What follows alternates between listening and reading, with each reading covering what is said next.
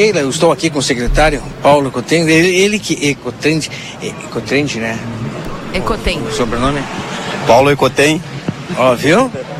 Nota aí que eu me confundo às vezes, né? Mas tá. Grande Paulo, secretário de Planejamento do nosso município, conversa hoje conosco falando sobre essa importante atividade é, que é, sim, a mobilidade urbana, mas iniciaremos, é, secretário, sobre o assunto do momento que é a rotatória, que é a, a, o sentido do trânsito que estará sendo mudado, ou não. Depende do resultado que será apresentado hoje. Né? E com certeza tu já tem esse resultado. Bom dia. É, bom dia aos ouvintes da RCC. Prazer estar falando com vocês novamente.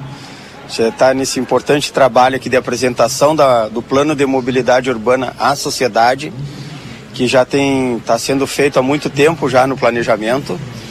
E hoje a gente vem para apresentar o que já foi colocado, o que já está embasado e a gente quer o feedback da sociedade para essas questões. A questão da rotatória, sim, ela está dentro do plano de mobilidade. Ela é um das modificações que ocorrerá na cidade ou não, dependendo do que a população nos disser. Né? Então é importante essa, esse feedback com a sociedade, que na verdade são os que usam Desculpa, desculpa eu, eu cortar, secretário. O senhor acabou de falar que será conforme o que a população disser. Se nós acompanharmos os comentários que pelo menos nós temos nas nossas redes sociais, é, a maioria não gostou. Aí a gente vai levar em consideração isso aí. Mas existe um estudo técnico né, por trás disso, importante, que a gente vai apresentar esse estudo técnico e confrontar com a, popula com a opinião da população. Eu acredito que o estudo técnico ele tem uma importância muito grande, que ele vai facilitar a vida da, das pessoas, que no primeiro momento todo mundo é contra as mudanças, na verdade. E a gente reluta contra as mudanças. Mas o que aconteceu, por exemplo, no trevo da da, da, da, da brigada lá. No primeiro momento se colocou contra aquilo lá. E hoje é uma, é uma maravilha aquele, aquele, aquele trevo. Então, assim, essas questões a gente tem que ter muita cautela para analisar, tá? Muito cuidado e muito tato para resolver. É lógico, se houver uma, uma resistência muito grande, a gente adota outras medidas. A gente fica menos. Uh, não traz tantas mudanças quanto necessárias, mas que elas acontecerão, elas terão que acontecer, naturalmente, certo? ali na rotatória, conversei com o secretário é, Márcio agora há pouco, e também foi uma conclusão que nós, eu particularmente, é, encontrei naquele momento que o trânsito fluiu, mas realmente a, a, o, o, pedestre, o, o, atravessar da rua, que foi um, um, um complicador teste foi feito no sábado também. E a gente sabe que no sábado o movimento é grande, né? É grande. Tanto de veículos e claro. também de pedestres. Não, lógico, isso aí tem que ser feito também vários dias da semana para ver como é que é o comportamento. E a educação das pessoas vai, vai fazer parte disso aí. Não vai ser uma mudança abrupta, ah, hoje a gente vai mudar. Não. Tem uma conscientização, tem um trabalho por trás disso aí, para a gente levar a comodidade às pessoas. Aí a partir do momento que elas se sentem seguras, mais cômodas em, por exemplo, atravessar a rua, aí as coisas fluem melhor. Mas o momento é sempre a primeira questão é sempre a resistência. Isso é normal em qualquer processo de mudanças, mas ao longo do tempo a gente vai vendo que elas são necessárias termos do plano de mobilidade urbana que está sendo apresentado, né, já vem sendo estudado há um bom tempo, como o senhor bem falou, é o que nós temos para apresentar para a comunidade aqui, agora, para as pessoas que nos acompanham na rádio RCC FM, as novidades. Muitas pessoas é, cobram em Santana do Livramento ciclovia. Eu acabei de falar na minha introdução ali sobre ciclovias, que a gente infelizmente está na contramão da história, né, Marcelo? Todas as cidades do mundo estão construindo ciclovias e nós destruindo. E o que é pior, destruímos ciclovias que foi usado recurso público para isso, para é, no mínimo é desvio de finalidade, certo? Mas a gente vai abordar em outro momento. Mas dentro da mobilidade urbana está a questão da ciclovia, sim, e do aumento do número de ciclovias, porque a gente tem que também levar em consideração que mobilidade urbana se faz com bicicletas também, com pedestres. Não é só de carro e de ônibus, de moto. Então, a ciclovia é tratada de uma maneira especial e vai ter um espaço muito grande dentro da mobilidade, com projetos a longo prazo em várias vias de Santana do Livramento. Mobilidade urbana, como o senhor bem falou, não é um. O secretário Márcio falou, não é um, é um projeto, um plano para se colocar ele efetivamente em funcionamento amanhã. Não, é, de, é um longo, de longo prazo. prazo. Então quer dizer que não é tão logo. Não, ele já está, na verdade, já está acontecendo, tá? Porque ele é um plano, ele é dinâmico. Ele está acontecendo, a própria pavimentação asfáltica, as mudanças de sentido em vias principais, ela já está ao pouco se adequando.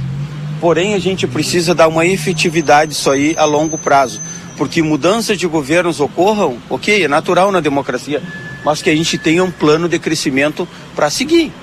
Não pode a cada governo que trocar, a gente muda as ideias de coisa. Aí a cidade, ela empaca, ela não anda. Segmento. Então, a, a, tem que ter solução de continuidade às coisas.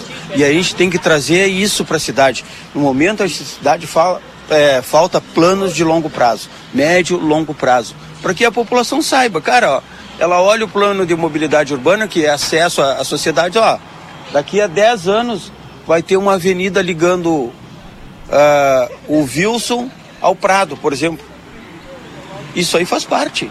Vai ter uma ciclovia ligando o Armor ao Prado. Isso aí faz parte. Porque várias pessoas se deslocam nesses sentidos. Então, o que, que a gente tem que trazer?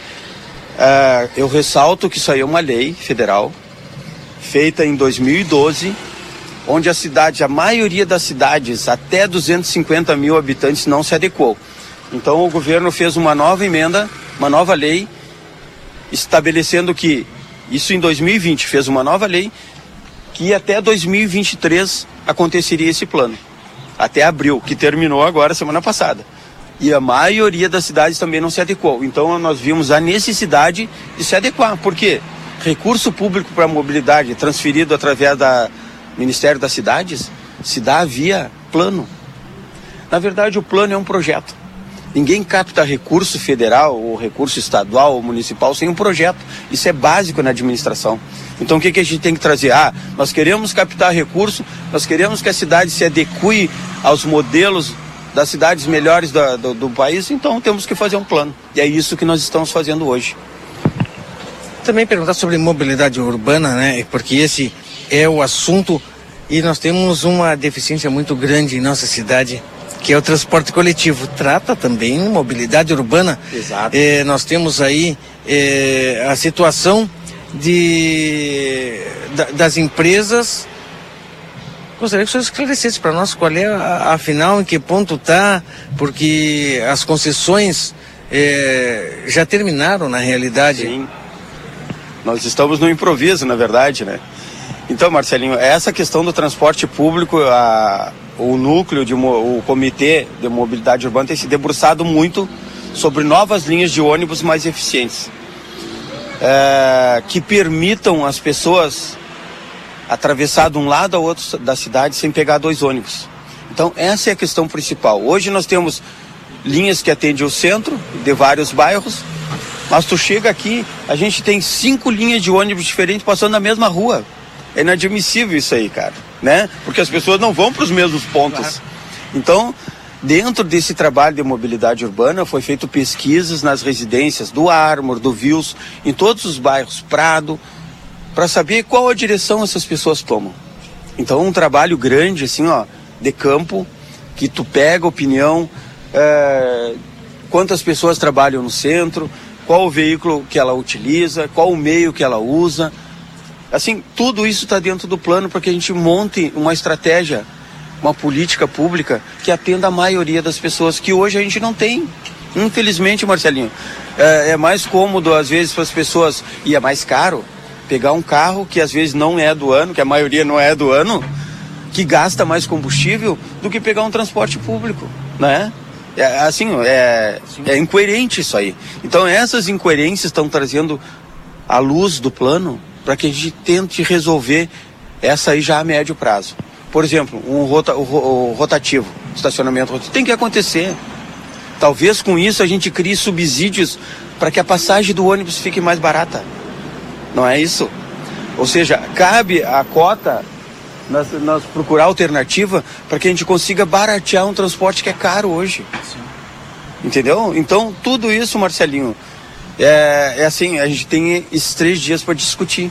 E depois as novas audiências com Câmara, todo o Executivo, mais segmentos da sociedade para que a gente consiga elaborar um, um plano legal para a cidade, longo prazo, como eu falei. Reunião aqui é aberta ao público. Aberta ao público. As pessoas podem vir também dar Exato, sua opinião. Exato, com certeza. É muito importante. Hoje nós estamos fazendo com a CIL, com as várias associações, CREA, Comute, associações de bairros tem também. É, mas a partir da manhã a gente tem mototaxistas, tem taxistas, tem usuários de transporte coletivo e população em geral, para que a gente consiga captar essas opiniões. Isso é, ideias, né? Aquilo que a gente vê muito, eu falei anteriormente, as pessoas comentam muito nas redes sociais, o momento é agora. Secretário, olha, o assunto com certeza é, é bom, é.